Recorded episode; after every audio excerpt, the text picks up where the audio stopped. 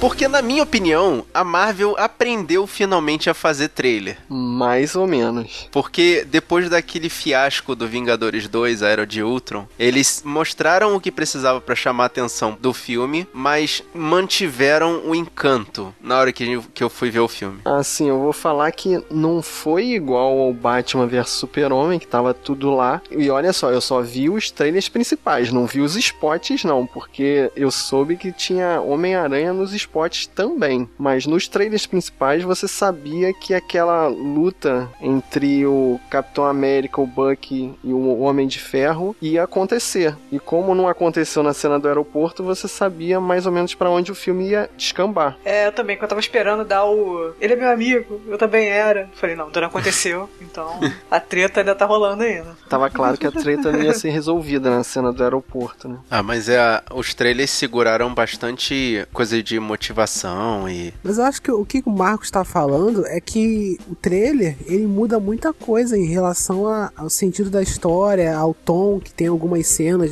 Quando a gente vai ver no filme, o tom é totalmente outro, né? O trailer ele tá enganando um pouco, ele não tá entregando né, o que, que o filme trouxe, né? Ele faz uma montagem que dá uma outra ideia pra gente, uhum. que a gente chegou com uma expectativa um pouco diferente do que a gente viu. Isso já é ótimo, porque no Vingadores da Era de Ultron, a gente já sabia exatamente o que ia acontecer e ficou meio como Batman vs Superman. Ah, agora vai acontecer isso e aconteceu. Uhum. E agora vai acontecer isso e aconteceu. O trailer do Era de Ultron, ele já fazia esses lances de cortar algumas cenas para poder tentar enganar a pessoa que tá assistindo, né? Ela não sabia, não conseguir montar cronologicamente, né? A ordem do filme. Uhum. Só que nesse eles fazem isso, só que eles também escondem as partes mais importantes, né? Tipo, as piadas mais legais, entendeu? Eles conseguem manter em segredo só pro filme, né? Exatamente. É, mas isso se você não buscar na internet, né? É. Sempre tem um nerdão que vai lá e monta o filme com os trailers e spots. Mas assim, tem muitas coisas, tipo, inevitáveis, né? Você tem que colocar no trailer, por exemplo, a batalha no aeroporto. Pô, tinha que estar tá no trailer, né? A gente já sabia que ia acontecer essa batalha antes do filme, né? Acontecer. Tipo, eles tinham que colocar essa batalha no trailer, né? O lance do, deles brigando e tal, algumas motivações, algum pedaço da plot, né? Sempre tem que estar tá no trailer também, que é pra poder explicar uhum. pro público, né? Mais leigo, né? Sempre tem que estar tá isso. É, mas eles seguraram o Homem-Formiga, isso foi legal. Isso foi legal, isso foi legal. É. Eu não sei se foi num trailer ou no spot que saiu só pra questão de mostrar que ia ter o Homem-Formiga, a cena clássica dele sendo atirado pela flecha do, do Gavião. Arqueiro. Isso é, mostrou no trailer, já tinha. Então, uhum. eu, eu achei isso legal, tipo, ó, o Homem-Formiga vai fazer a cena clássica e ponto final. É. E foi só o que eu precisava saber. O legal do filme é que tem surpresa, né? A gente consegue se surpreender com coisas do filme, né? A gente não tem todas as surpresas no trailer, né? Exatamente. A gente não tem o Hulk caindo, né, pela cidade segurando o Homem de Ferro, né? Que nem no, no que era o spoiler do, do primeiro Vingadores. Exatamente. Exatamente é. Agora deixa eu polemizar na abertura logo. A cena do aeroporto fazia diferença pra trama do filme? Claro que fazia. É, eu prefiro discutir isso no corpo do podcast. Não sou capaz de opinar.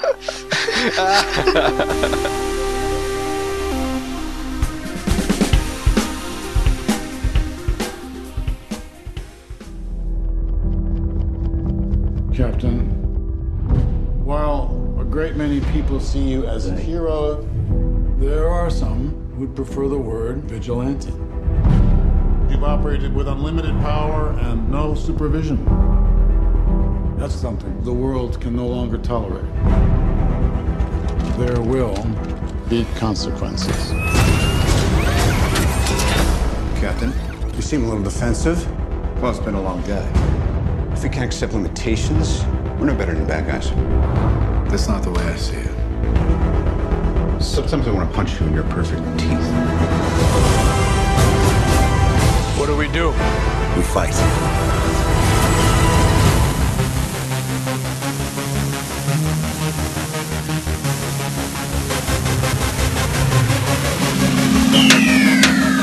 Guerreiros em Guarda. Eu sou Rafael Mota. Eu sou Thaís Freitas. Eu sou Fábio Moreira. E eu sou Marcos Moreira. E esse é o Sabre Nós Podcast. Hã?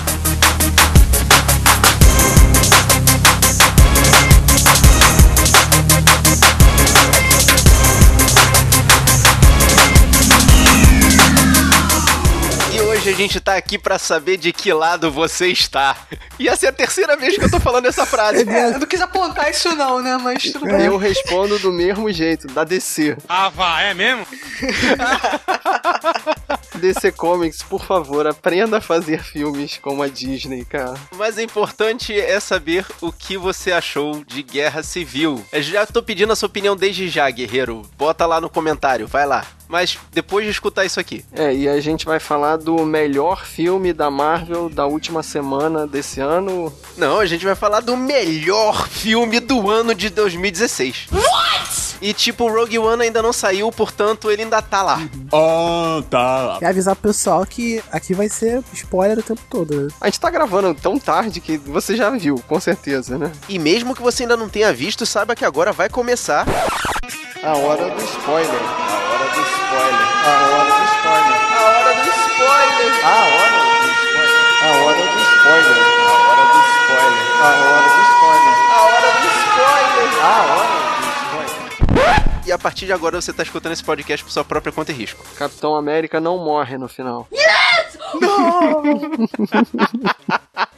Então, vamos começar a discussão aí. Dá pra comparar quadrinhos com filme ou nada a ver, né? Só pegaram o título. Nada a ver. Nada a ver. E Nem acho que foi uma guerra civil exatamente. Cara, sabe qual é a impressão que eu tenho, assim, dentro das reportagens que eu li anteriormente? Eles tinham um roteiro pronto pra fazer uma continuação do Soldado Invernal, só que aí a DC ia fazer o Batman vs Superman, e eles resolveram encaixar uma guerra civil ali no meio do roteiro do Soldado Invernal Eu 2. escutei essa teoria só pra zoar a DC, né? Marketing, Só né? pra fazer o mesmo confronto, né? O nome Guerra Civil foi muito mais marketing do que, né? Porque faz muito sentido essa teoria de que eles tinham um roteiro pra dar sequência, né? Esse filme do Soldado Invernal, né? Toda essa saga do Soldado Invernal, que justamente esse filme é uma sequência da saga do É uma É uma continuação, continuação, né? do Soldado Essa saga do Invernal. Soldado é. Invernal com o Capitão América, né? Uhum. E colocaram ali uma guerra civil, né? Pra muito mais marketing, né? Colocar o nome Guerra Civil, né? Sabia que o pessoal ia fazer essa, essa coisa com os quadrinhos, né? Sabia que ia ter também o filme do Batman vs Superman, né? Que ia trazer os dois maiores super-heróis né, da DC pra se confrontarem, né? E fizeram também essa. Cara, eles perderam a chance de fazer um nome extremamente James Bond pra esse filme. Eles podiam botar tipo, Capitão América, você está errado, mas eu ainda te amo. É, é, Entendeu? Não, isso parece novela Mas- mexicana. mexicana. Então, porque teve a zoação, né? Que o Buck é o Marta do Capitão América, né? Se o Batman trava quando escuta Marta, o Capitão, O Capitão América, América. trava quando escuta Buck. Sim. Porque isso É. acontece duas vezes nesse filme. Cada um tem a Marta que merece, né?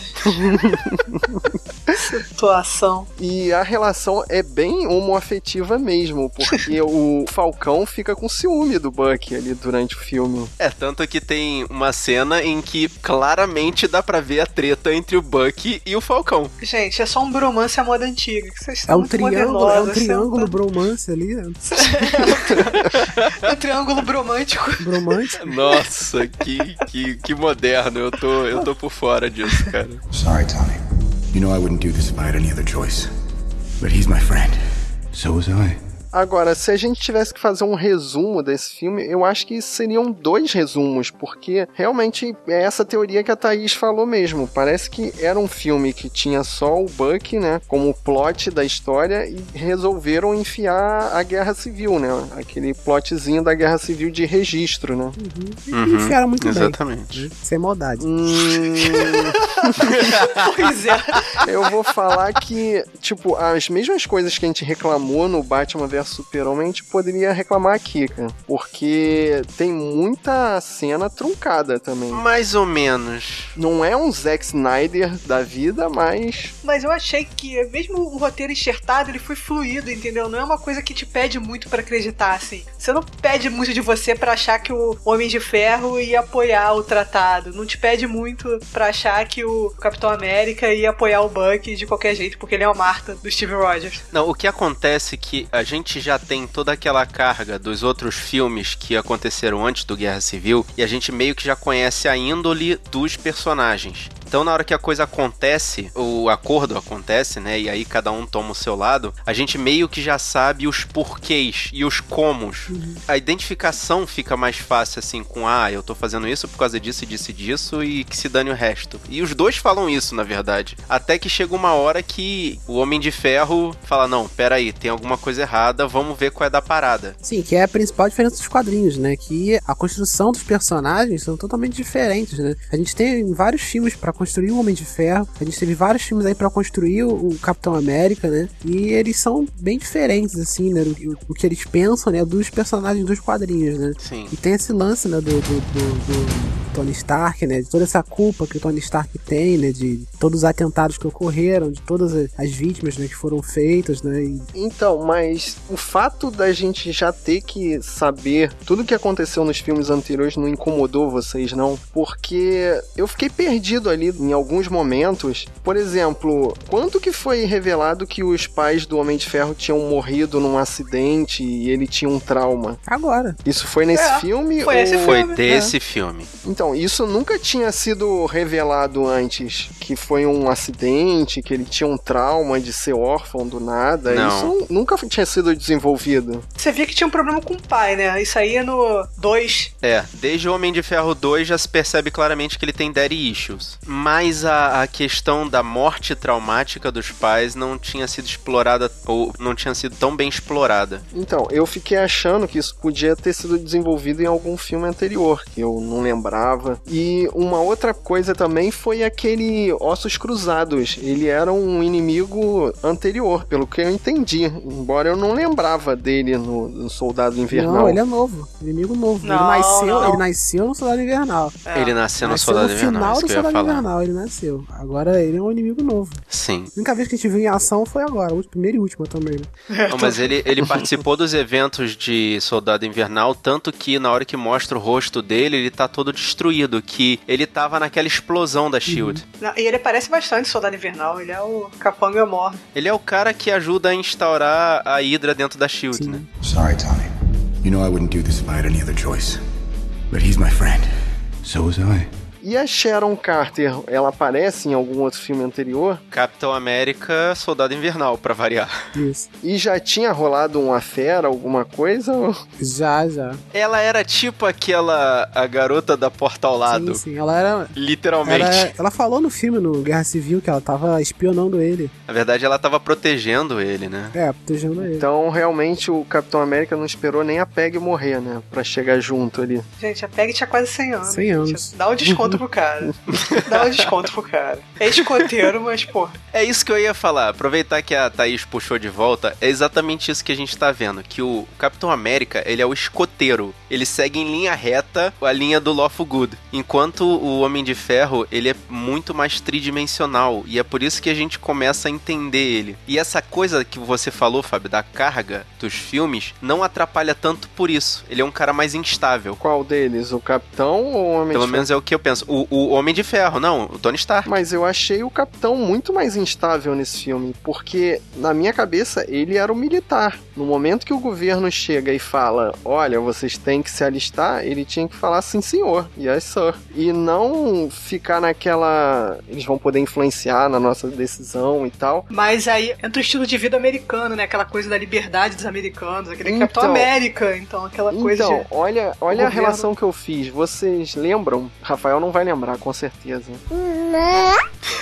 da guerra do Iraque, do Saddam Hussein. 1989, 1990. Não, não. Quando mataram o Saddam Hussein. Isso foi Ah, agora sim. em 2000. Foi antes das Torres Gêmeas. Sim. O presidente era o Bushinho, George W. Bush filho. Ele falou que invadiu o Iraque porque Tinham armas nucleares. porque tinha armas nucleares, né? E a ONU falou, não vai. E o que, que ele fez? Foi lá e falou, caguei pra ONU, vocês não são de nada America fuck yeah. e vamos lá. então, o Capitão América fez isso. Então, ele é o Capitão América, cara. Ele é o Capitão América. America fuck yeah. Então, mas Exatamente. como é que tem gente que fica desse lado? Alguém ficou do lado dos Estados Unidos na guerra do Iraque? Quando eles simplesmente cagaram pra ONU? Provavelmente os americanos. É, Sim, cara. mas eu digo a gente, por que que tem gente que torce pro Capitão América? Porque ele, muito antes do Tony Stark, percebeu que não era uma questão de controle dos super-heróis ou manutenção da paz, era uma questão de destruir os inimigos, ponto. E eles botaram nesse filme o Buck como se ele fosse o inimigo. Sim, mas a partir do momento que cento e poucos países falam que, pera lá, Vingadores, vocês têm que assinar esse papel aqui e se reportar à ONU. Eu acho que nesse caso do filme, o que matou ele foi o Buck, cara. O Buck que. Então, não, mas Quebrou. quando entra o Buck na história, fica pessoal. Uhum. Igual Sim. quando, quando o, o Homem de Ferro descobre que o Buck matou os pais dele. Aí perde a razão, acaba a história, não tem discussão. Mas eu ainda tô tentando achar o motivo da guerra civil na trama política Sim, ainda. O capitão tá abalado porque o Buck é o único laço que ele tem com o passado dele, né? Ele tem aquele zelo pelo Buck e tal, também por isso, né? E pelas coisas que ele defende, né? Que, como vocês falaram agora, que é o cara que tá defendendo a liberdade, né? Ele não vai se submeter a um tratado que vai dar comando pra ele de que quem ele vai ter que salvar e quem ele vai ter que deixar, entendeu? Exatamente isso. O Capitão América, ele começa a questionar como a ONU vai saber qual é o momento certo para os Vingadores serem utilizados, entre aspas. Então, Entendeu? mas e o Capitão América então entende mais de política do que a ONU? Aparentemente sim. Não que ele entenda mais de política, é que ele, ele não confia nos políticos, entendeu? Mas você não acha que deixar o poder na mão de uma pessoa, né, muito mais suscetível a erro do que deixar na mão de um grupo como a ONU? Eu acho que é uma coisa que o Marcos falou. O Capitão América, ele é bidimensional. Ele só vê aquela coisa na frente dele, entendeu? Ah, liberdade, ah, América, ah, valores americanos. Todo mundo tem direito a ter uma arma, todo mundo não sei o que. Você escolhe tudo, entendeu? Americano, americano, americano. Já o Tony Stark vê o macro. Que é uma visão muito mais, digamos assim, social, comunitária. Sensata. Isso encaixou bem no filme, porque assim, você vai comparar as habilidades de atuar do Chris Evans e do Robert Downey Jr., tipo, Robert Downey Jr. atua em círculos em volta do Chris Evans o filme todo. Combinou bem, porque ficou o Capitão América bidimensional e tudo aquele mundo em volta que era o Tony Stark, considerando. Mas o. Então, você acabou de falar de novo, Thaís. O Capitão América é bidimensional. Tipo, eu não consegui entender como a galera estava torcendo pro Capitão América. Porque, pelo que eu reparei na internet, o time Capitão América tava muito mais forte que o time Ah, mas Iron acho que era Man. por causa dos quadrinhos. Era cara. muito por causa dos quadrinhos. Tem muita gente sendo influenciada pelos quadrinhos. E que a história é totalmente diferente, né? Nos quadrinhos eu sou Capitão América nos quadrinhos. Aqui no, no filme não tem como defender, cara, o Capitão América. É porque na história em quadrinhos, o, o Homem de Ferro, ele efetivamente é um, vira um empresário do mal. Ele pega o acordo de registro dos heróis e transforma aquilo numa arma a favor de si próprio. Enquanto no filme, eles ficam muito panos quentes em cima dos dois, na verdade. Os dois, exatamente. E a gente tem também todo esse background de vários filmes, né? Que com toda certeza, né? O, o Tony Stark ele tem a razão dele de estar ali do lado que ele tá, né? De defender ali o lado da ONU também, né? Inclusive, se você pegar os filmes anteriores, o Tony Stark era pró-Vingadores particular, né? Ele, ele falou que queria privatizar a segurança mundial. Exatamente, No- ele falou no- isso no, Homem de no Ferro Homem 2. de Ferro 1, né? Hum, No, no- do 1 pro 2. E muda de ideia agora, né? Uhum. Porque ele fica com aquele peso da consciência daquela mãe do garoto de Wakanda, Sim, que, que morreu no atentado. No, no que aquilo atentado. ali é um, um easter egg, claro, né? Dos quadrinhos. Tem essa cena dessa. É uma referência, uma na referência verdade. clara. É só que nos quadrinhos eles martelam o tempo todo. Eu até achei estranho, cara. A mulher tava em todos os lugares. Tipo, toda vez que o cara pensava em mudar de ideia, tava a mulher com a foto do garoto morto, assim. É, pra sim, sim. Mostrar É, os quadrinhos. pra é. ele, pra fazer ele. Ela aparece Eu em tudo. Esquisitíssimo isso nos quadrinhos. Eu achei que era assim, revelar um Skrull querendo, tipo, armar a parada pra armar a guerra. Mas no Muito filme ela também aparece do nada ali, né? Porque o Homem de Ferro fica bolado ali na apresentação, né? Que ele tá meio chateado, né? Com a separação dele com a. Pepper Potts. Com a Pepper Potts. Aí ele meio que sai, vai procurar um banheiro, aí esbarra com ela no corredor, assim, né? É meio forçado, assim. Coincidência demais. Mas, cara, é essa questão. A única parte que eu achei ruim, desse filme foi exatamente isso. Eles botaram nessa parte do roteiro a mesma coisa que botaram lá no Vingadores Era de Ultron. O Tony Stark ficou com complexo porque naquele filme ele achou que ia, os Vingadores iam acabar por causa de atitudes dele, e nesse filme ele achou necessário se juntar com o governo para que não houvesse mais merda. E ficou meio parecido. Eu acho que ele tava tentando prevenir, ele tava tentando prevenir não acontecesse a merda que ele já fez, de novo. É, ele entrou na- nessa, nessa pira de prevenção de novo, né? A mesma coisa que tava acontecendo no, no Era de Ultron. Foi o motivo dele ter feito Ultron naquele filme. E nesse filme é o motivo do acordo de Wakanda. Sorry, Tony. You know I wouldn't do this if I had any other choice. But he's my friend. So was I. Então, agora vamos mudar um pouquinho. Vamos falar dos personagens, assim. A gente já falou muito do Capitão América e do Homem de Ferro. Agora vamos falar. O que, que vocês acharam do Charlie Chaplin no filme? Charlie Chaplin. Ah, sim, nossa. Nossa, Charlie Chaplin. Caraca, quando do- eu fiquei olhando assim, eu fiquei, cara, o que, que o Chaplin tá fazendo nesse filme? Da cena dele jovem, né? Porra, Ah, o Robert tá. Downey Jr. jovem, Ah, eu fiquei olhando assim, caraca, tu foi muito longe, cara. eu- eu- Muito bem feito, foi o melhor que já vi até hoje, de rejuvenescimento. Bom, é, é- é questão de comparar Marvel com Marvel, mas no Homem-Formiga o Michael Douglas também tá muito maneiro. Eh, Não, eu conseguia, não sei. No, no, no, no, Homem-Formiga eu olhava assim, eu conseguia ver o computador. Parecia a ali. Benjamin Button, né? Você vê que era a cara do É. corpo que não era do cu da cara, né? Agora, agora, nesse não, nesse se divide, pô. Nesse tá demais. Nesse tem até atuação, entendeu? É outra, outro É. nível. Eu só achei esquisito ele explanar aquela memória dele pessoal pra todo mundo ali, pra vender a ideia da tecnologia, né? Eu A achei... frase que ele disse logo em seguida foi: É assim que deveria ter sido. Memória pesada também, né? Então, mas eu acho que Essa memória não existe, ela foi dele. remontada. Mas eu achei assim que foi esquisito, né? Mostrar um trauma ali pro pessoal e depois falar que tá dando dinheiro pros caras. Pô, nem nada a ver ali, né? aí também, né? É pra dar o backstory, gente. Como é que a gente ia fazer isso? Ah, é pra poder chamar a atenção e já puxar o lado emocional. Ponto final. E esse, essa cena do início do filme é a mesma coisa que a cena, não querendo comparar, mas já comparando, né? Porque não tem como não comparar com Batman vs Superman. Hum. É a cena do, da morte dos pais do Bruce no início do filme do Batman vs Superman, que vai fazer ligação lá no final do filme, entendeu? Também achei isso, foi só pra puxar a questão É, do que vai fazer o trauma. laço emocional no final do filme. Falando, falando em comparação com Batman vs Superman, e aquela cena em que o Buck tá amarrado e fala assim: Ah, eu sei que o, o nome da sua mãe é Sarah. e Sara. Aí A o Sarah Falcão por vem. Aí o, o Falcão vem, porra, e daí? Tu sabe o nome da mãe dele e aí a gente vai ser. Vamos ser todos amigos? Cara, será que isso foi gravado depois de sair o Batman vs Super-Homem? Será que deu Não, tempo acho que ou foi não. só uma Acho coincidência? que foi muita Acho que coincidência. coincidência. Cara, foi uma Porque já saía no coincidência, trailer mas essa parte. Sua mãe é Sara e ela colocava é, jornal no seu sapato. Isso aí já aparecia nos E era uma trailers, cena que tava meio que nos créditos, né? Do Homem-Formiga já, né? Pode crer, já tinha sido gravada, né? É. Mas esse diálogo específico do Falcão podia ter sido gravado em 10 minutos ali antes de. Ah, os caras não chamaram o cara só pra dar uma zoada, cara. Sei lá. Ele tava de frente quando ele falou? O Falcão tava. Tava só o Falcão Tava só o aparecendo, Falcão, né? né? Ah, apareceu só o Falcão? É. Será Pode que ser. eles fizeram pra zoar? Pode ser, pode ser. Chamar só o Pô, Falcão pode ser, hein, né? cara. É, exatamente. é. Caraca. Tá em casa de bobeira? Chega aí, deixa eu fazer uma zoeira aqui. Uma zoeira aqui.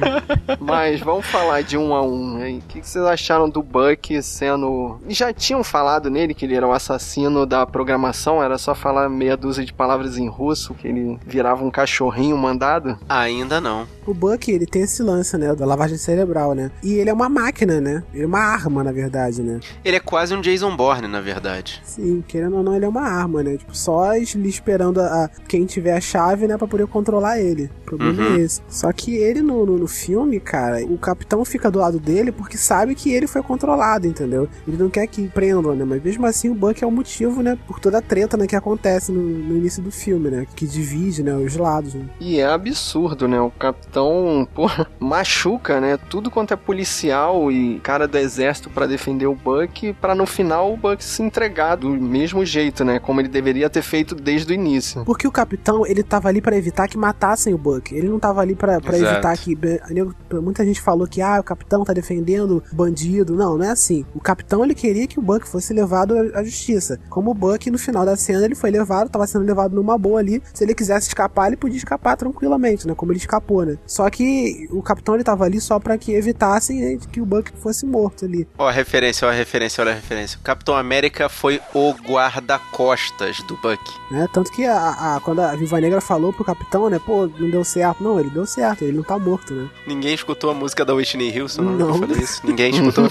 ah, porra! Só o Josuelson que vai colocar. Sorry, Tony. You know I wouldn't do this if I had any other choice. But he's my friend. So was I. Bom, seguindo no, no time capitão, a gente tem o Falcão também, que eu achei os poderes do Falcão muito melhores apresentados nesse filme, né? Deram um A- a, upgrade. maneira que ele usa as asas como escudo Sim. e aquele falcãozinho dele, né? Aquele dronezinho, muito bacana. Pô, bem melhor que tenha sido drone, né? Porque no quadrinho é uma águia, né? É uma águia de é, verdade, é, um seria animal. mais zoado, né? Você É. pensar num- numa águia no meio da guerra ali. Cara, não, olha só, para pra pensar. Tem uma cena que ele, ele salva lá a viúva negra com esse pássaro, né? O pássaro de ferro, sei lá o nome que ele bota lá, o, a águia de não sei o que. Aí ele fala, é, ela agradece pra ele. Aí ele fala assim: não, não, agradece meu passarinho. Aliás, ele não é bonitinho, bota a mão no meu passarinho, pode botar. Vocês não Eu vi, viram. pô. Eu vi, vi. Ele fala, pode acariciar. É, Pode fazer um carinho no meu passarinho, não tem estresse não. mas esse drone dele, cara, é de uma ajuda, né? Legal, né? Dá um upgrade, né? aos poderes do Falcão, né? É, porque ele não é um cara, assim, à prova de tiro, né? Ele é um, só um, um cara que sabe voar, né? Então ele precisa, ele precisa. Era, era necessária essa ajuda. Eu tô lembrando daquela parte que pegam a- a- as asas dele, aí colocam no inventário fantasia de passarinho. É a típica cena da Marvel, né, cara? Isso. Aquela piadota pra, pra galera rir. Exato. Seguindo, a gente tem a Wanda, que desenvolveram um pouquinho mais os poderes dela, mas nem se compara com os poderes do quadrinho, né? É que senão fica pelão, né, cara? É o que eu ia dizer. Eles precisavam diminuir os poderes da Feiticeira Escarlate, porque senão ela ia ficar muito além de todos os, os heróis ali. De repente só o Visão ia conseguir parar Sim, ela sim. mesmo. Ainda é um filme do Capitão América, né? Não Vingadores, né? É Mesmo tendo, né, momentos de Vingadores, né? Não é um, um filme que tem batalhas intergalácticas, né? E a- os poderes da Wanda são muito f- fortes nos Então, quadrinhos. eu tenho uma teoria sobre os poderes da Wanda. Será que ela não pode aparecer no filme do Doutor Estranho? Olha, seria, seria uma boa cena pós-créditos, o Doutor Estranho se encontrando com a Wanda. Pra poder ela escalar ele pros Vingadores. É, e ele aí ensinando ela a melhorar os poderes, né? Seria uma boa cena pós-créditos, olha aí, ó. Caraca, É, tá excelente. Olha o spoiler, olha o spoiler do filme Caraca, o spoiler às cegas, né? O spoiler às pós-crédito. cegas. E na minha opinião, a Wanda é a única desse time Capitão América aí, a única dos seis que tem um bom motivo pra estar do lado do Capitão América. Porque foi ela a primeira a ser presa, né? A primeira a ser acusada de fazer merda ali. Cativeiro, né? E, na verdade, é ela que abre os olhos do capitão com relação ao governo. É o exemplo dela que faz com que o capitão se torne aquele cara que a gente falou que é mais inteligente que o governo inteiro. que é forçado, né? Mas tudo bem, assim, tipo, eu até acredito, assim, claro, o acidente que ela cometeu, se ela não tivesse interferido ali, ia morrer muito mais gente, né? Inclusive o Uhum. Capitão América. Então sim. não, Não, e- poderia acontecer de foi nenhum. culpa também do Capitão América ali, né? No acidente dela. Porque ele falou Uhum. Buck na hora ali, Sim, o falou Buck, Cruzados. né? Tipo, E toda, você vê que toda a cena de luta daquela cena inicial, né? O Capitão América tava guiando ela, né? Pra ela direcionar os poderes, né? Porque a gente vê, ela não tem, Uhum. ela não controla plenamente ainda os poderes dela, né? E meio que Exato. o Capitão tava guiando ela. Aí nessa cena que o, que o cara falou Buck, ele ficou perdido, né? Tipo, quando ela pegou o- a bomba ali explodindo, né? O Capitão deu mole também né, ali. Porque, na verdade, ela pra ele ter ajudado Sim, sim. ela a controlar aquela explosão, né? Porque era o que ele tava fazendo ali o tempo inteiro, né? Ele tava coordenando a galera e tava até mandando muito bem. Sim. O problema é que a Fox não deixa ela encontrar com o pai dela, Magneto, pra ensinar ela. Ah, poderes pai vai ser o Doutor Estranho, né? O pai É, vai ter pai que da vez, vamos é. ver se vai aparecer com o doutor, né? Não, é, mas só pra constar, assim, apesar dela ainda não tá sabendo controlar muito bem os poderes dela, a cena mostra que ela é uma heroína foda quando ela subjuga o Visão. Porque o Visão é um cara super, hiper, ultra, mega poderoso. Uhum. Seguindo, a gente tem o Gavião Arqueiro, que aparece, sei lá, no meio do filme pra frente, né? Só pra dar uma ajuda, né? Naquela cena do, do aeroporto. Sim. A verdade é porque o time tava desfalcado, assim, ih, tá faltando um. Não, isso que eu ia falar, cara. Eu desconfio que ele só entrou porque o Homem-Aranha entrou. Tipo, tem cara de que, ih, o Homem-Aranha vai entrar, ó. Conseguimos fechar com a Sony. Tem que ficar seis Então tem que seis. enfiar né? mais um do lado do Capitão América. Eu achei que fosse só pela cena clássica, né? do- da, da flecha com o Homem-Formiga. Também, né? Também, o fanservice, né? Tem- É, Já que tem os exatamente. dois, né? vamos fazer um fanservice aqui, né? Só que pela história do Gavião, só que pela toda a história do Gavião, ainda mais nos outros filmes, né? no último Vingadores, É, não faz sentido, Cara, né? Ele pô. largar a família lá e ficar reclamando, né? Ah, eu tô jogando golfe, não sei o quê. Pô, muito fraco esse argumento, né? É. Uhum. Mas ele, pô, mas ele voltar é tão legal, né? A gente fica naquela coisa de, pô, o cara não tem argumento, mas do outro lado, pô, cara, por que não, né? Não sei. O cara é um herói. Sempre todo, todo lance de herói, quando o cara volta, todo mundo, nossa, voltou, que legal. Por que a gente tem que ficar reclamando que o cara voltou, que o cara falou que não queria mais? Pô, cara, o cara voltar, pô. Rafael, olha, eu apoio todo esse seu argumento, mas eu refuto ele com uma palavra. Whatever! Pois é, cara. Não, ainda, pô, mó cuidado pra não estragar a amizade. Na pergunta, não, a gente ainda continua amigo, né? Ele é viúva negra, tipo, briga de comadre. Quase que literalmente Não, a comadre, gente né? ainda Porque acho que ela é madrinha do dessa filho dele. briga do Play, mas vamos seguir. Agora, esse sim, esse caiu de paraquedas na briga, né? O Homem-Formiga. Parece que ele tomou um Boa Noite Cinderela e acordou no aeroporto, né? Foi reclamando, né, do, do, do fuso horário. Engraçado. Não, mas ele, ele só serviu pra essa luta e pra poder fazer o que todo mundo queria que ele fizesse, né? Porque é- esse era o momento mágico de surgir o Golias, né? Sim, sim. Que é a surpresa do filme, né? Exatamente. É, que foi a surpresa que não foi contada no trailer, né? Porque já tinham mostrado o Homem-Aranha. Que bom. E, e o Homem-Aranha e ele que fazem a melhor cena, a melhor piada do filme, né? Com o Império Contra-Ataca. Que eu fiquei, cara...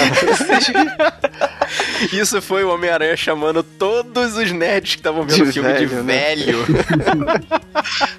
Mas, assim, a gente releva, mas, cara, o Homem-Formiga cai muito de paraquedas ali, assim. Tem a ceninha engraçada dele cumprimentando o capitão, né? Porra, eu sou seu fã e você é forte, hein? Caraca, não sei o que, todo empolgado, mas. Eles falaram que o, o Paul Rudd tava na- no estúdio, né, pra gravação, coisa e tal, nesse clima, no mesmo clima do, do Homem-Formiga. Tipo, ah, ah, tô fazendo um filme ah, do Capitão América. Ah, ah, ah, ah.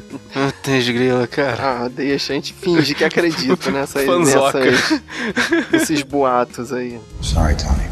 You know I wouldn't do this if I had any other choice. But he's my friend. So was I. Bom, mas aí fechou o time Capitão, agora vamos pro time Homem de Ferro. A gente tem o Máquina de Combate, que é o capacho do Homem de Ferro, né?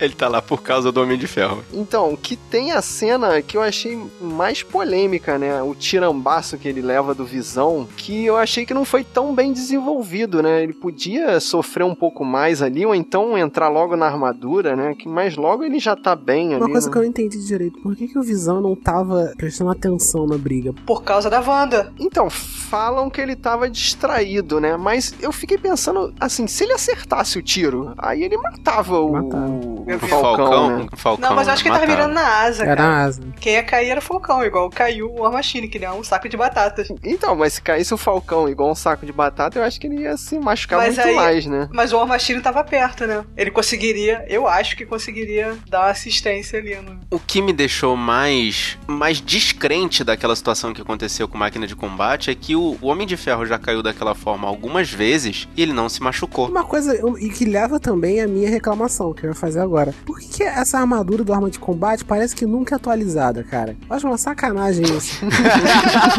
parece que é a mesma armadura que fizeram lá no.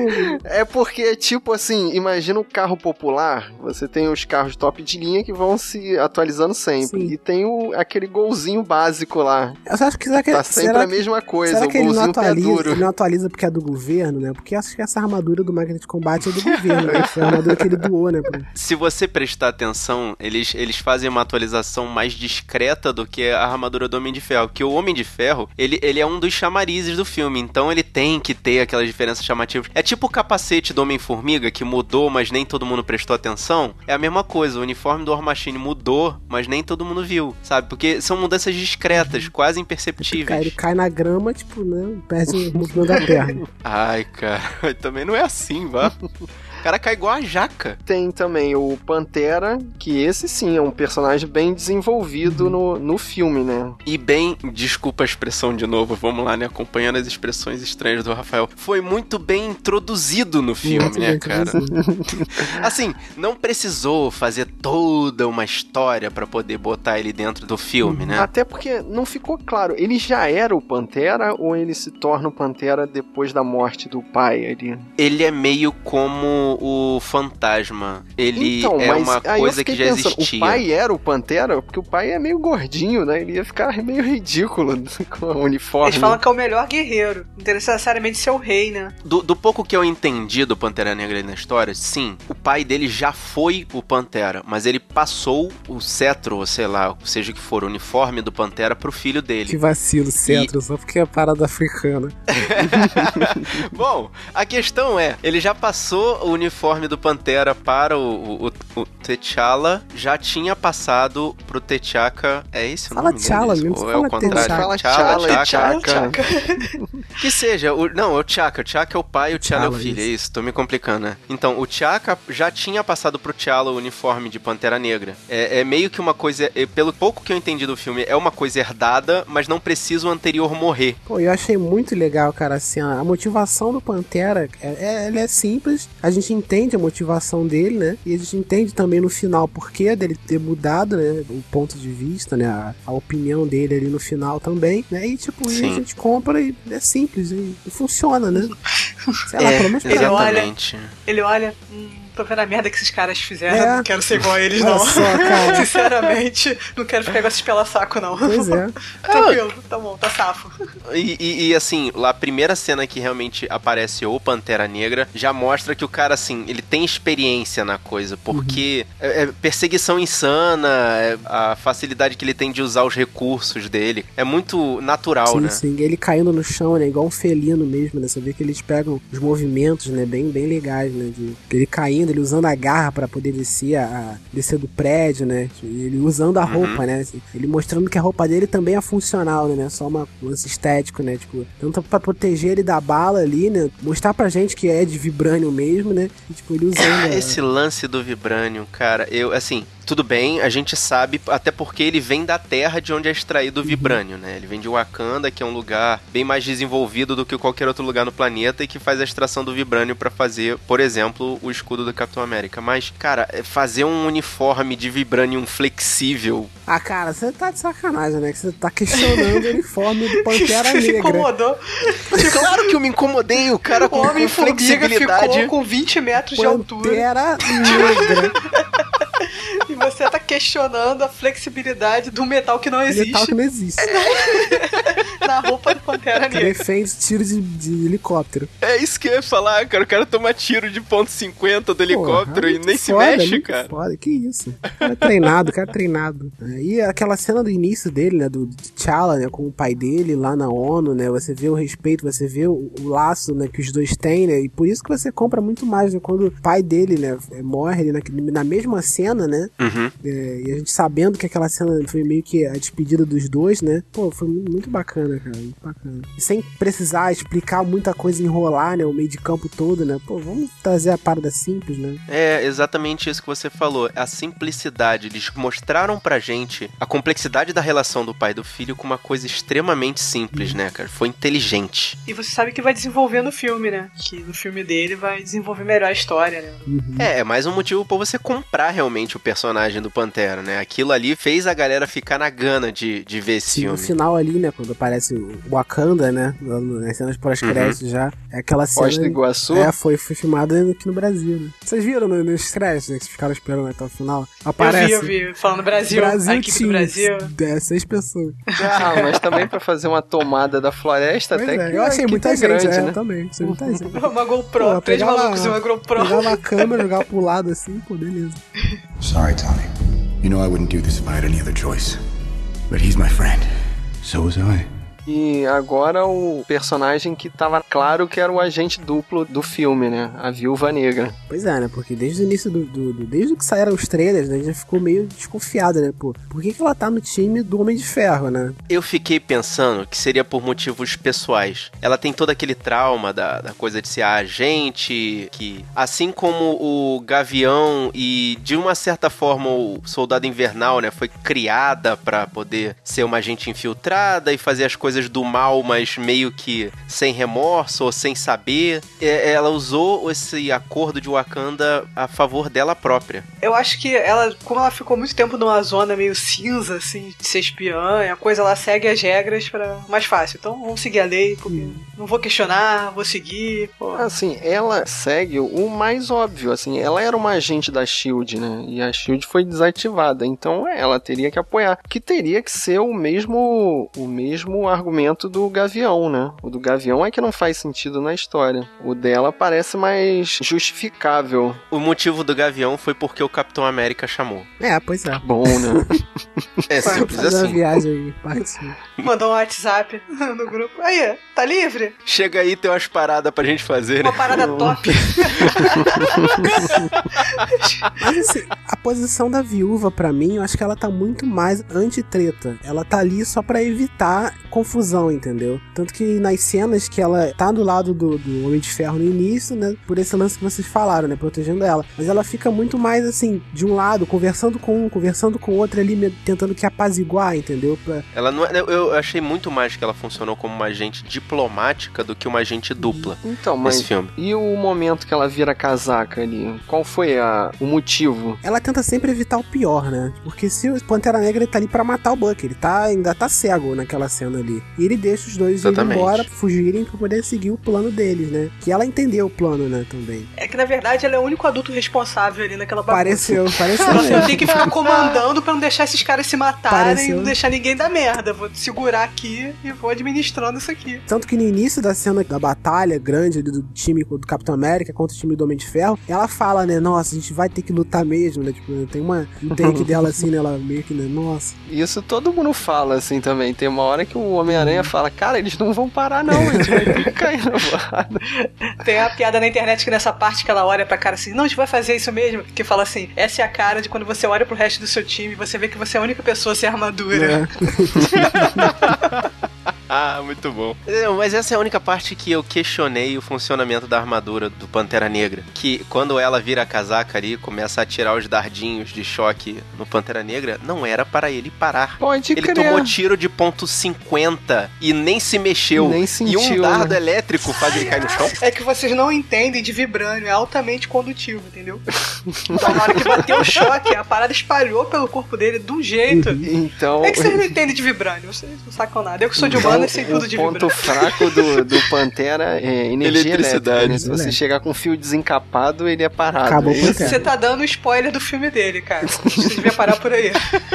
Seguindo agora o Visão. Qual é a visão do Visão É, tá só observar, né? durante a treta? Olha a piada aí. Ele tá ali olhando todo mundo de cima, né? Tanto que ele não participa da luta. A principal pergunta que eu fiz quando ele apareceu é por que o pullover?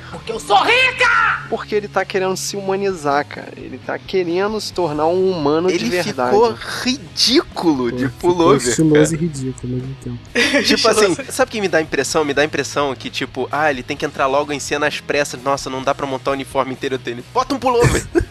Pinta a cara e Pô, mas bota é um muito pullover mais agora! difícil botar um pullover do que deixar ele pelado como ele fica. Quem, quem ia ter um pullover dando mole lá na hora da produção? Veste um pullover nele, pô. Sim. E as ceninhas ali que ele tá cozinhando e meio que tentando chegar na Wanda, assim, foi interessante, né? Mostrando um possível romance ali. Eu entendi aquilo como uma forma de, de continuar os estudos dele sobre a natureza Uhum. humana. Que isso ele, ele levanta essa bandeira do ele está tentando entender a natureza humana. Então, mas nos quadrinhos eles têm um relacionamento, né? É meio um easter egg ali Sim, do. sim. Rola o clima entre os dois ali, né? Mas o, É, é. o Visão, ele tá bem Yeah. Introspectivo, né, o filme todo, né? Se bem que ele fica muito mais observando do que usando, de fato, os poderes dele, né? Porque se ele usasse os poderes dele, né, de fato, na, naquela batalha lá, pô, acho que não ia sobrar muita Game coisa, over. não. É. Cara, ele, ele desenha aquela linha no chão e fala: se passarem daqui, Ele risca vai a ter faca, treta, ele né? risca a faca no chão. Cara, Caraca, parecia cena de play, né? Que riscam os giz assim no campo e fala: se botar o pé daqui pra frente, vai, vai ter porrada. porra, lá do, lá do Exato. beijo fez ali. Não, mas uma das partes mais interessantes que eu achei da participação do Visão foi meio que ele fazendo um resumo do filme naquela frase que ele falou. É, não, não estaria acontecendo nada disso se as pessoas vissem a nós como eu vejo a você. E ele fala isso pra Wanda. Uhum. E aí mais um motivo pra mostrar que tá rolando. Não sei como, mas tá Mas rolando. peraí, o que, que você entendeu dessa frase maluca aí? Eu interpretei como não haveria tanta treta se eh, As, as, pessoas, se amassem? Foi uma cantada, né, meio? De uma forma de uma forma meio troncha, mas é exatamente cantada, isso. né, gente? Pô. Não, eu nem acho que foi assim, mas tudo bem. Não, é porque na verdade naquele momento ali específico, claro que eles fizeram isso pra poder a gente entender que tá rolando alguma coisa entre a Wanda e o Visão. Mas pro Visão, a Wanda é um objeto de estudo, é uma coisa interessante, é algo que chama atenção e que deve ser preservado pelo conhecimento. Perceberam o quão longe eu fui? Muito estranho, né, de, de, amar ela. É, pois é. Bem estranho. profundo num filme da Marvel, No- né? Tá Numa bom. jarra com cloroforme, fazer pesquisa. É, podia ser dessa forma também, né? É, Mas- não, não podia, cara. Ia ser outro filme. Aí é Silêncio dos Inocentes, alguma coisa desse tipo. Mas o que eu achei que eles quiseram mostrar é que, pelo fato dele estar se humanizando ou querendo parecer mais humano, ele se torna falho, né? E ele Uhum. erra aquele tiro lá. Ué, na verdade é um ponto positivo. O Visão tá ficando humano. Sim, mas por causa disso, ele, Ele errar. ele causa o, o dano ali colateral, né? Sim, sim. Sorry, Tommy. You know I wouldn't do this if I had any other choice. But he's my friend. So was I. E agora sim, fechando o time do Homem de Ferro, o cara mais subornável da Marvel, né? Todo mundo gostou, mas esqueceram o real motivo dele estar na treta, né? Foi usado de novo, né? Pra variar? O Homem-Aranha ganhou um uniforme ali e entra numa briga sem nem saber porquê, né? Cara, mas ele é a gente na briga. A gente não sabe por que que tá acontecendo, mas tá se amarrando. Não, eu achei assim muito interessante e tal, as piadas e os comentários que ele faz, todos nerd, né? Cara, você tem uma mão de metal, você tem as asas de sei lá o que, fibra de vidro, que irado, não sei o que. Mas eu achei de uma forçação e de uma irresponsabilidade, assim. Eu fiquei imaginando quando a gente zoa o Batman botar o Robin, que é uma criança, no meio de uma briga, e, e todo mundo reclama e acha ridículo, Mas que né? isso, cara? E Mas, assim, vai é o capitão diferente. e faz o É mesmo. diferente. Peraí, você esqueceu da principal observação que ele faz no meio do filme. Ele pega o escudo do Capitão América e fala: Você sabe que isso aqui não obedece nenhuma lei da Assim, física, o né? Homem-Aranha, mas assim, o Homem-Aranha, né, não dá pra comparar o Homem-Aranha com o Robin. O Homem-Aranha, tipo, ele é. Não, nessa situação é muito O parecido. Homem-Aranha ele bate em todo mundo, cara. Sim, ele é poderoso, mas ele é uma criança e é, ele ainda não tá senhor de todos os poderes Ele dele, foi né? usado? Sim, foi usado pelo, pelo, Claro que foi pelo usado. Tony Stark, né? Mas ele tá ali pra equilibrar. Tanto que em determinado momento da briga, o Tony Stark chega pra ele e fala: Ó, garotão, já fez o que você precisava fazer, tá? Muito obrigado pelos serviços prestados, Não, você já tá então, dispensado. E abandona um moleque sem passaporte no cu da Alemanha. Tá, Se deve ter uma equipe. aí, ah, tá no aeroporto já. Deve ter uma equipe, deve ter uma equipe. É, já comprou passagem de Cara, volta. isso é, tem abandono de menores. Tony Stark é um criminoso. o Fábio fica essa mania de realidade no meio do filme, cara. Ele ficou imaginando a permissão do juizado de menores que a Tia May teve que assinar pra poder o Então, Peter viajar pra Tony Alemanha. Stark sequestra o, Não, e a burocracia na aduana com relação, né, a essa documentação, né, Fábio? Porra, cara. Menor desacompanhado. Porque o, o Peter Parker não tinha nem passaporte, né? E ele foi pra aula depois sem fazer o dever de casa, cara. Isso, isso- Meu Deus, ele esqueceu o dever de casa. Agora, Josué, eu vou pedir uma música, hein? Bota aí Carla do. Ai, meu Deus do céu. LS Jack. Não, realmente, cara. sabe por a, quê? tia, a tia May, cara, ela. Pera aí, a Thaís pegou a piada? Não, não peguei, cara. Ah, não precisa. Parei no carro, eu parei de Não ouvir. precisa. No O melhor personagem eu desse filme, eu amei. te Ah, eu amei. te amei. Não precisa. Nossa, eu esperava isso do Marcos, cara, não de você. Pô, que isso, cara? Tu tá fazendo um pouco de mim. Não, não, não. É tão zoado o fato da Marisa Tomei estar com cara de novinha que o próprio filme mesmo zoa, né? Não, não leva a sério a parada. Essa tia estranhamente atraente.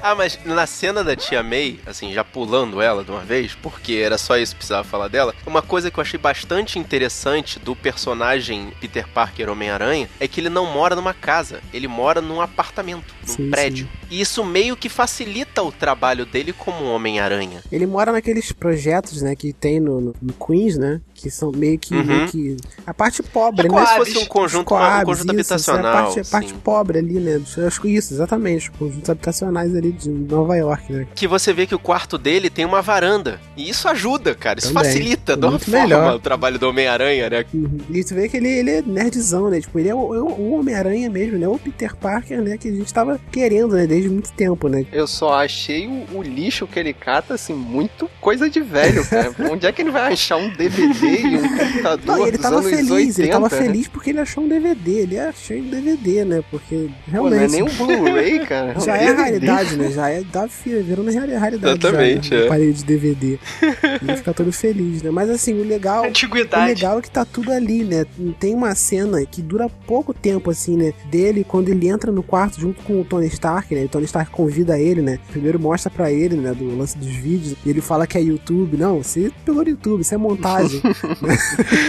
Aí mostra a roupa dele, né? Aí, assim, nesses pequenos detalhes, né? Dessa, dessa cena, a gente vê quase toda a característica do Homem-Aranha, né? Todo o background, background, né? E eles né? novamente mudaram a frase, né? Do grandes poderes têm grandes responsabilidades. Sim. Ele muda de novo pra não falar a mesma frase. Transformaram num texto prolixo pra cacete. adaptaram cara. num texto maior, mas que tem o mesmo significado, né? Tem É a mesma coisa, né? exatamente. E esse- essa preocupação que ele tem também com a Tia May apareceu ali também, né? Você vê que a atuação do moleque é, é muito boa, né? Na hora que o cara fala que vai falar com a Tia May, né? Que o, o Tony Stark vai falar, ele, não, não conta pra Tia May, né? E que ele fica sério pra Uhum. não contar é- pra ela, né? Pra proteger ela, né? Agora, se a tia May é aquela gatona ali, quem que vão botar no papel do tio Ben, Já cara? morreu, né? Brad já Pitt. morreu, tio. Não, Brad Pitt. tio Ben já morreu. Brad Tio Ben já morreu. Tio Ben. Não, Tio no Ben já morreu. no Ah, sim, flashback. Não, não vai ter. Tem que ter não. Início do flashback. Não né? precisa, não precisa, não precisa. Isso já foi passado Exatamente, 500 mil é. vezes, cara. E eu gostei dessa cena também que explicou o porquê dos óculos mágicos do uniforme do Homem-Aranha, que parecia no trailer e ninguém sabia o porquê. Sim, aquele lance Alguém do foco, sacou né? que- É, o lance do foco, é. É bem legal, porque na verdade ele ainda tá aprendendo a mexer com os Sim. poderes dele, então foco é uma coisa Que necessária. meses, né? Que ele descobriu os poderes, né? Seis meses, pelo que aparentava, né? E a pergunta que ninguém faz, né? Ninguém fez no filme e eu também não, não escutei ninguém perguntar na internet como que o Homem de Ferro descobriu em seis meses que o Peter Parker é o Homem-Aranha. YouTube. Ele é um gênio filântropo milionário. É, Playboy. Então, Playboy. mas se ele Ele descobriu, pode. qualquer um descobriria, né? Qualquer um que tivesse as informações que ele tem, Uhum. com certeza. Qualquer um que seja gênio, milionário, filântropo e playboy, consegue. Tá bom, né? Sorry, Tommy. You know I wouldn't do this if I had any other choice. But he's my friend. So was I. Fechamos os times aí e ainda tem personagem nesse filme, né? Que é o filme pra ter gente. Alguém conseguiu entender o que, que o Bilbo Baggins está fazendo nesse filme? Eu não sei nem o nome do personagem. Ah, Eles falam muito rápido. É tipo Conselheiro Rosa, alguma coisa assim. Mas qual é a função do Martin Freeman nesse filme? Ele aparece em, em duas cenas, né? Tipo, na cena que ele é apresentado, né? Uhum. E na cena, né, que ele tá lá quando o verdadeiro vilão do filme é capturado, né? E faz uma piadinha lá e tal. Mas, pô, sei lá. Ele também não tá administrando a captura do soldado invernal, que é o momento em que o, o vilão aparece. Sim, sim. Sim, mas, tipo, é um político whatever ali, Ele né? cuida Não- da não segurança. tem uma me, pare- me função. pareceu que ele cuida da segurança, né? Eu acho que ele vai ter mais importância pra frente, pra frente nos outros filmes. Era só pra introduzir o personagem. Tomara, né? Porque Pra você lembrar, ah, aquele é cara. um desperdício de um bom ator, né? Pra fazer um personagem que tem duas falas no filme, quase não vai, não vão servir de nada, né? Pô. E essa coisa do, ah, aquele ator, eu tive no momento em que mostrou o General Ross. Sim, O, no general não, agora secretário Ross. Do Ross. ele destruiu Nova York tentando capturar o Hulk e recebeu uma Promoção. promoção. ele foi promovido. É. Exatamente, cara. O cara falhou nos únicos dois quesitos que foi determinado a ele fazer, capturar o Hulk e não destruir Nova York, e ele foi promovido. Mas assim, né? Parece que ele foi meio que afastado, né? Tipo, sai daqui, não vai cuidar de outra coisa, não fica. Senão ele vai, vai ficar toda hora tentando capturar o Hulk de novo, né? E o vilão principal do filme, cara. O Capitão Zemo, que nessa versão é um coronel, né? Coronel Zemo, O é. que, que vocês acharam dele? Qualquer personagem, né? Pelo que me falaram, eu não conheci o Zemo no- nos quadrinhos, né? E pelo que eu vi, é um personagem muito diferente, que não, não, não, não- tem nada daquilo ali, né? Daquela motivação toda, né? E que poderia ser qualquer outro personagem ali, né? Que não, não ia fazer diferença, né? Mas é aí que eu jogo a comparação. O Zemo foi o Lex Luthor desse Sim. filme. Sim, só E que com deu certo. muito mais é, muito mais justificativa, né, pra motivação dele, que é uma Uhum. vingança pessoal ali, né? Esse filme virou um filme de vinganças pessoais. Sim, O motivo do Civil War não ter. Não, Não ter, ter sentido, ser só né? um nome, é. Ser só um nome no título. porque na realidade é só vingança, né? Todo mundo ali tem motivos pessoais para estar na treta. Assim, é, é Capitão América 3 é vingança de família, porque Civil War só tem na parte do. Só Vendetta. tem na parte do, do, ali do aeroporto, né? Mas esse foi o primeiro vilão que conseguiu o objetivo, né? Que o objetivo era A conquista! causar a treta entre os heróis ali principais, né? E ele conseguiu. E nesse momento eu concordo com o seu argumento que precisava ter visto os outros filmes para poder entender como o plano dele estava funcionando. Porque a partir dos arquivos que a Viúva Negra libera lá no Capitão América 2, Sim. que ela joga na rede, ele descobre o relatório da missão do Soldado Invernal. Então, isso aí, cara, isso aí eu achei tão rocambolesco que eu desisti de tentar entender. Por que, que ele fica o tempo todo perguntando o que, que aconteceu no dia tal de 91, se ele parecia que sabia? Não, ele não sabia. Eu não entendi. Mas eu acho que ele queria. Não, ele Provas sabia. cabais. Provas, é. E o livrinho. Eu vou puxar um ditado que eu aprendi lá em dia de treinamento com Denzel Washington: não é o que você sabe, é o que você pode provar. Ele sabia desse relatório, tanto que ele descobriu nos arquivos que a Viúva Negra liberou na rede. Agora, ele tinha que ter meios de provar aquele fato para poder realmente deixar o Homem de Ferro irado. Tinha que ter a fita. Tinha que ter a fita, tinha que ter a chave também. Ele tava atrás da chave ali, né? Primeiramente ele queria ali o, o lance do, do Buck, né? Do Buck é, virar a máquina de novo, né? Porque isso aí ia ativar o Capitão América e ia ativar o Homem de Ferro, né? Já ia colocar ele primeiramente um contra o outro, né? Só que pra ele, né? Pro Zemo, poder ir lá, ligar o Buck àquele lugar lá, né? Levar eles lá pra base, pra antiga base Sibe pra, pra antiga base Sibéria. da Sibéria, ele tinha que fazer isso, tinha que perguntar esse lance do. Então, mas aí que começa a enrolar o, o rocambole que eu falei que é muito complexo, cara, esse plano aí. Porque inicialmente ele queria pegar os outros soldados invernais, né? Foi o que ele deu a entender que ia fazer. Exatamente. Pro Capitão América ir atrás dele e ele sabia que o Homem de Ferro também iria e ele tinha tanta certeza que isso ia acontecer porque no final ele mata os soldados lá sem nenhum motivo Sim, o aparente. plano dele tá no vídeo, no plano dele não tá no- nos soldados. Os soldados é só um meio de chamar os dois, entendeu? Porra, mas ele podia usar aqueles soldados a favor dele, então, cara. eu ia falar isso. Eu achei meio broxante. No final ali tá os soldados todos mortos, né? Mas eu achei que também ia ficar muito parecido com os outros filmes que sempre botam um inimigo bem parecido com o herói, Uhum. tipo o Homem-Formiga ou o Homem de Ferro, né? de que frente, bota aquele né? monge de ferro. Ia ficar meio parecido, Sim, né? sim. Então, inicialmente eu achei broxante, mas aí depois eu falei, cara, eles quiseram mudar um pouquinho, né? Uhum. Mas o plano era esse, o plano era colocar os dois um contra o outro. O plano do cara nunca foi libertar aqueles caras. O plano do cara foi justamente levar eles lá. O, o lance da possibilidade de que o cara poderia acordar os caras e criar um exército, que foi que chamou o Buck e o Capitão América pra lá. Tanto que ele arma um jeito da mulher achar o corpo do cara no hotel. Sim, sim. Pra poder o Tony Stark saber que foi ele, saber o plano dele, mais ou menos. Então, cara, isso, isso pra tem muito atrás. roteirismo, né, cara? E ele sabia que o Homem de Ferro ia conseguir a informação com o Só Falcão isso, é dentro só da prisão, Esse cara. detalhe que eu achei um pouco ex-máquina, um pouquinho ex-máquina. Do lance do Homem de Ferro conseguir essa informação, entendeu? Tudo bem, a gente pode botar no, no, no- no mundo de que, pô, o Homem de Ferro ele ia de qualquer forma, porque ele é Homem de Ferro, ele ia descobrir de qualquer forma, né? E um outro detalhe também, e o Pantera tava na cola do Homem de Ferro também, né? Ele também sabia que o Homem de Ferro ia conseguir sim, sim, chegar faz no parte, Capitão. faz parte porque o Pantera sabia que ele ia atrás deles, entendeu? Por isso que, como era de interesse do Pantera pegar o Buck, né, ele tava seguindo ele. Só um detalhe, nessa cena aí, o Pantera tá de bate-nave, né? Bate-nave. Caraca, Tá total ali, de né? Mulher Maravilha ali com a nave invisível.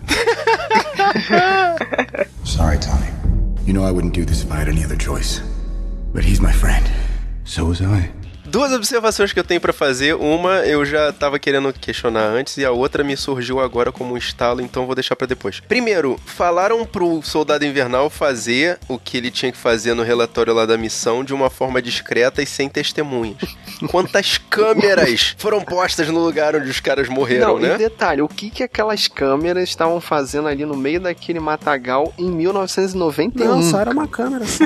Não, teve uma câmera de frente pra mostrar o acidente e depois o ângulo que ele foi destruir a pra câmera porque mostrou câmera, a cena do, do o pai do. Tony Stark morrendo. A cena do filme. Não, era câmera. Não, não, era que o câmera. Tony Stark vê. Ele vê, não, ele que ele tá vendo a câmera, mas quando ele olha, parte pra cena do filme. Houve uma inserção dentro do que aconteceu, é. Ah, melhoraram então aí. É, a Ah, então, imagem. tipo, ah, incluíram flashback. aquilo como uma memória, um Uhum. flashback e só existe uma É, câmera no local ele da vê na batida. câmera consegue ver Mas como é que eles sabiam que o carro ia bater naquele local pra botar a câmera? Não, a câmera já, Já tinha, tinha. pô. O cara é milionário, tinha câmeras lá no caminho da casa dele. Essa gravação aí foi que o Buck conseguiu nos arquivos que foram vazados, entendeu? O Buck não, o Zima conseguiu os arquivos que foram vazados. Tá, mas então me fala uma coisa. Eu sou time Homem de Ferro desde o início e aí eu tenho mais um novo motivo para ser time Homem de Ferro. O Capitão América não foi filha da puta, que ele sabia que o Bucky tinha matado os pais do Homem de Ferro e não falou pra ele. Não ele não podia ter já preparado o terreno. Ele deu meio aquela desculpa de que queria evitar uma treta, né? Ele não podia já começar assim, ó, seus pais subiram no telhado e o Buck tava lá, passando. Senta aqui, cara. É, Olha assim, só, vamos conversar. Tem uma coisa triste pra te falar. Sabe o acidente dos seus pais? Sabe o Buck? Então. Bem, É, é. um mais um é Por igual a aí. dois. Ele não tem culpa, olha, não tem culpa Ele estava sobre o domínio da Hydra, do né? mal. E esconde a paradinha da armadura dele. Tira o negócio do pulso dele primeiro. Sim, sim. Fala só. Tira, é, tira, tira o, o- a energia da- do uniforme Desliga dele. sexta-feira. É. Desliga sexta-feira, exatamente. Pra que você precisa Cara. disso agora, né? Vamos só conversar nós dois necessidade, não, não existe a necessidade. Sorry, Tommy. You know I wouldn't do this if I had any other choice. But he's my friend. So was I. Então, aí tem aquela porradaria maneira pra caramba entre o Homem de Ferro, o Capitão Que América esse momento e o é a porrada franca de verdade, né? Porque a briga do aeroporto era só pra eles se conterem. Nessa daí eles estavam querendo A se briga, a matar. briga do aeroporto era só pra criar distração pros dois poderem viajar. Era aquela briguinha de play, né? Essa aqui é, é a clube da luta real. Deixa eu só levantar, já que a gente retornou à briga do aeroporto, deixa eu levantar uma observação mega rapidinha. Ah, eles não estavam querendo mais causar destruição, eles estavam dizendo que estavam fazendo mal pras pessoas. Aí na hora que liberam o aeroporto, o Visão Ah, corta Visão, uma torre de nossa. controle pra poder botar no caminho do Capitão América e do Soldado Invernal. Você é burro, cara, que loucura. Tipo, pega aquele pedaço de concreto gigante, enfia neles e não importa quem que esteja lá tá dentro. Fazendo, Não, tava. Eles falam, eles falam, né, que foi evacuado o aeroporto em dois minutos, né? Mas realmente podia ter um desavisado dormindo ali dentro da torre, né? Mas voltando pra porradaria franca, né? Que essa sim era uma porradaria que você tem que esquecer que tanto o Capitão América quanto o Buck são apenas humanos com soro de super soldado, né? Yeah. Porque eles ficam tomando soco na Ah, cara eles do Homem de Ferro ali. ideias de maluco, né? É, eles têm muita força, cara. bombados. Não, mas no final das contas é nesse momento que o Soldado Invernal perde o braço. Então, eles ficam tomando aquele pulso do Homem de Ferro direto e só sai E aquele ele- sanguinho de Ah, leve, isso né? é Na boca. e nesse assim. momento também tem outra cena orgasmo nerd, né? Que é o. A o- splash page do. a do- splash page do, do Civil. pulsar no escudo do Capitão América, né? E o Homem de Ferro ganha a luta, né? Ele arranca o braço do Buck e joga o Capitão América no eu queria canto falar ali. da, aquela cena do. Da cena fanservice, né? Que é o do raio, né? Que fica em câmera lenta, né? E aí vai meu, minha crítica ao 3D desse filme, né? Se você viu esse filme em 3D, 3D normal, sem ser sala XD ou sem ser sala IMAX, procura ver o filme sem ser em 3D ou em alguma sala XD ou alguma sala IMAX. Porque essa cena, ela é linda numa sala. Eu vi uma sala XD primeiro, né? Em que não estraga tanto o 3D assim.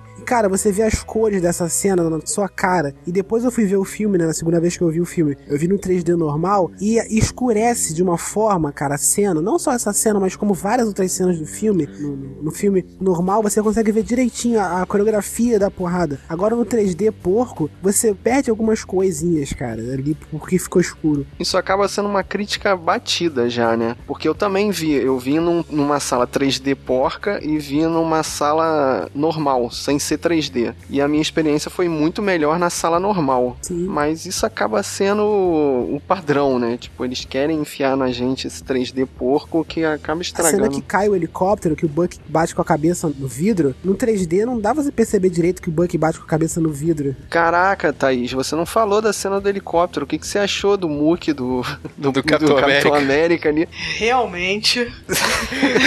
a parada Ele é um cresceu três ator, vezes não o é? braço. Chris Evans mostrando todo o seu talento. O que me admirou nessa cena aí é a estrutura do prédio. Como a estrutura do prédio é boa. O cara agarra com o braço uma barra de proteção do prédio e ela não é arrancada do prédio. Parabéns ao cara que construiu o prédio. Sorry, Tony. You know I wouldn't do this if I had any other choice. But he's my friend. So was I. Mas voltando aqui, o Homem de Ferro ganha a luta, arrancando o braço do Buck e joga o- pro lado o Homem de Ferro, né? Que é- o Homem de Ferro até levanta e faz aquela cena que remete ao primeiro filme do Capitão América, né? Quando ele tá caindo na porrada com um civil, ele ainda é magrinho, vocês lembraram dessa Sim, cena? sim. Aham, Aí sim. ele, Posso fazer isso o dia inteiro. é, ele fala a mesma frase, Caraca, a né? Marvel tá tão sinistra que ela tá fazendo referência ao próprio universo já. A si própria, é. Então, mas isso é coisa de quem decora os filmes, né? Mas vamos lá, tá maneiro. Aí o Buck faz aquela trairagem de beliscar o pé do Homem de Ferro, né? Não sei porque o, o Homem de Ferro fica bolado ali. E aí tem a porradaria franca que eu achei por um- alguns segundos que o Capitão América ia arrancar a cabeça Ia do arrancar Homem a de cabeça, Ferro. né? Nossa, gente. E eu acho que ele também pensou nisso, né? Mas aí parou assim, Senão não ia ser o pensou Capitão dois América, minutos. É. Porque no final ali eles são amigos, Sim. né? Tipo, E quem tava com raiva ali era, era o Homem de Ferro, não o Capitão América. Não, e na hora que ele desliga lá o reator arc do Homem de Ferro e ele vira só um boneco, um boneco dentro da armadura, Fica sem sabe? pilha. É, exatamente. Ele, ele vira o bonecão do posto ali, uns 3 ou 4 Engraçado. segundos ali, assim, aí tipo. ele tem que parar, né? É, não tem como É, exatamente. Aí ele fica puto, não sei o que, o Capitão América vai embora e volta lá De Homem de Ferro ele vira Então, fugir, lata, né? né? Ele virou homem de lata por alguns segundos.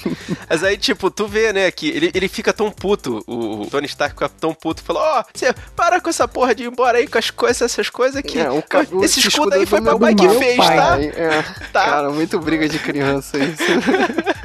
Então toma, não quero mais. Engole, né? Pode ficar com você, seu bobo e feio.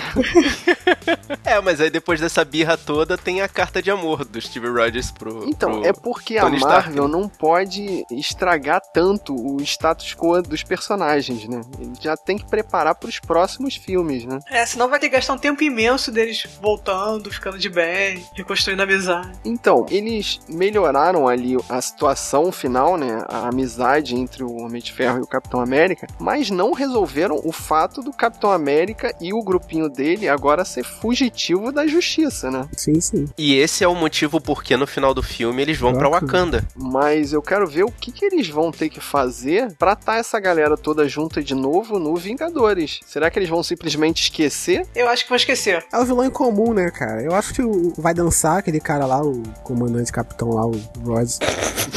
Vai, O General vai Hulk. Morrer, ele vai morrer, já tô avisando pra vocês aqui, dando spoiler já aqui de daqui a dois anos.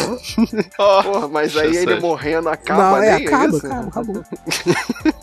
Não, o que acontece é que chega lá no final, o Homem de Ferro já sabe que a ONU e o governo não estão a favor dos heróis, mas se encontra o, o Soldado Invernal. E aí, pronto, já arranjaram um motivo pra eles voltarem a ficar juntos. Nada mudou politicamente. Claro que mudou, é a hora que o Capitão América consegue finalmente convencer o Tony Stark. Não, cara, o Tony Stark não foi convencido de nada. Até porque não era o Tony Stark que tinha que ser convencido, e sim a ONU. É, o que o Tony Stark se convence é de que não foi o soldado invernal que explodiu o negócio. Exatamente. Que erros são cometidos, mas. A, a única treta que foi resolvida foi a treta do Soldado Invernal. Agora, o lance da, do lance da ONU lá ainda tá, ainda tá de acordo. né? O tratado de Sokovia, né? que eu acho que vai surgir num possível próximo filme para os Vingadores é exatamente isso. Eles descobrirem que o governo não está a favor do registro dos heróis, e sim ele tá querendo fazer como se fosse uma, uma queima de arquivo do Buck, porque ele foi usado pelo governo para poder fazer os atos que ele cometeu. Mas aqui pra frente, lance de Capitão América, lance político,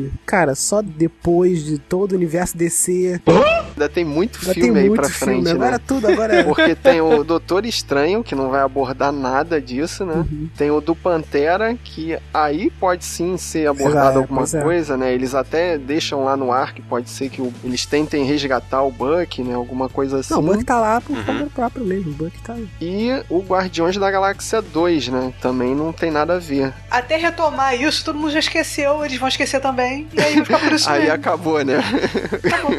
não pegou a lei, né?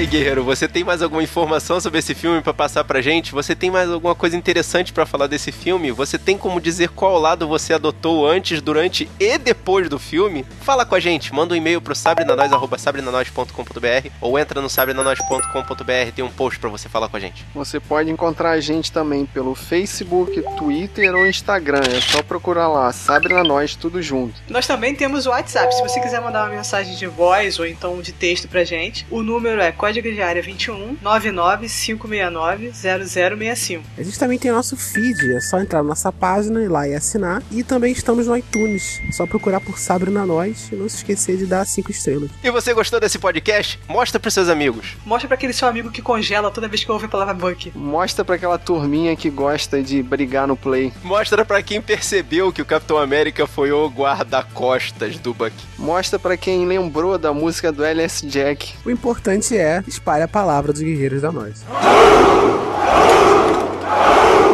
Eu sou o Marcos Moreira Eu sou Fábio Moreira. Eu sou Thaís Freitas. Eu sou Rafael Mota. e esse foi o Sabe na Nós Podcast. Hã?